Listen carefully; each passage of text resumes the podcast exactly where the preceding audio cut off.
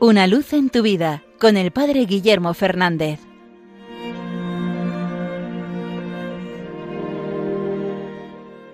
Saludos hermanos de Radio María. ¿Qué le pides al 2022?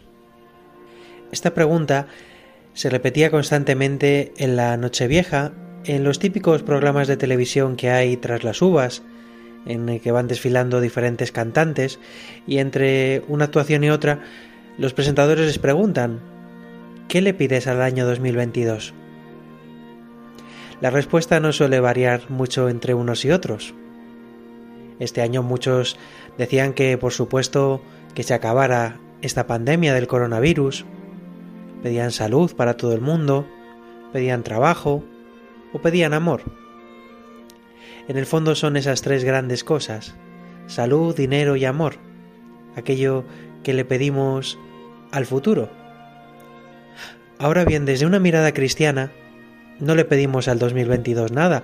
Si le pedimos, se lo pedimos a Dios, que es el Señor de la historia. Pero esas tres cosas, salud, dinero y amor, tampoco son la garantía de una vida feliz.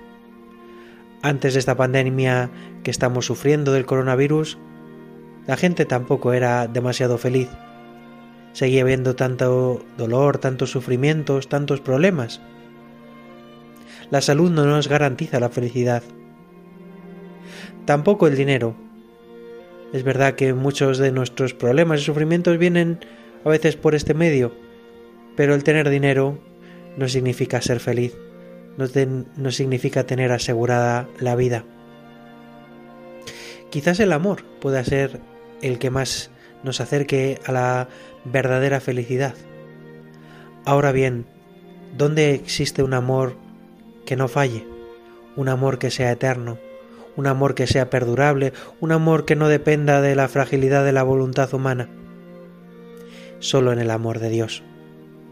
Por eso, en el fondo, lo mejor que se le puede pedir al 2022 no es ni salud, ni dinero, ni un amor pequeño. Solo el amor de Dios, que es el único capaz de llenar el corazón lo mejor que le podemos pedir al año que empieza es que Dios esté presente en él, que Dios esté en el centro de la vida de cada uno de nosotros, que nos abramos a la acción de la gracia en nuestra vida que nos renueva, que descubramos una vez más el amor infinito de Dios, que es la verdadera felicidad, que es la fuente de la verdadera alegría, aun en medio de luchas, aun en medio de dificultades, aun en medio de sufrimientos.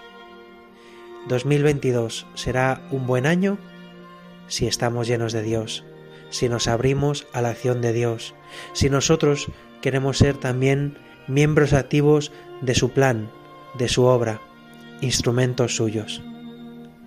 Yo le pido a Dios para cada uno de nosotros que Dios de verdad esté en el centro de nuestra vida en el año nuevo que empezamos.